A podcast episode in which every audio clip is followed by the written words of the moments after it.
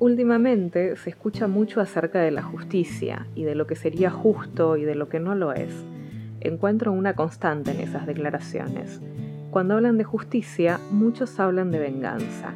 Hablan de reparar un daño acontecido, una herida, un dolor, generando otro equivalente en quien lo causó en primer lugar, o cuanto menos censurando la posibilidad de acción de quien dañó. ¿Cómo es que eso nos hace mejores? No hablo de la justicia como institución, sino de nuestras pequeñas interacciones cotidianas, entre vecinos, compañeros, amigos, familiares. Pensar lo que es justo en términos de pasado nos quita la posibilidad de proyectar un futuro más sano. Ahí es donde entra la palabra clave, compasión. La compasión es empatía más comprensión, es decir, no es solo poder ponerme en el lugar del otro, sino comprender su mundo de significados.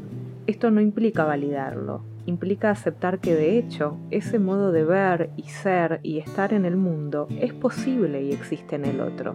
La compasión me permite volver a mí y decidir quién quiero ser yo frente a esa posibilidad del otro, que me interpela y hasta puede dolerme. Si veo las interacciones desde la compasión, puedo pensar en términos de mi identidad y de quién quiero ser en el mundo de aquí en adelante, sin necesidad de cristalizarme en el daño pasado y en el dolor. ¿Qué me hace diferente al otro? Bueno, que el otro es diferente a mí. La práctica de la compasión y de la autocompasión permite que pensemos en términos de un futuro vivido desde el amor y el equilibrio personal. Siempre son los otros, pero también por eso siempre soy yo.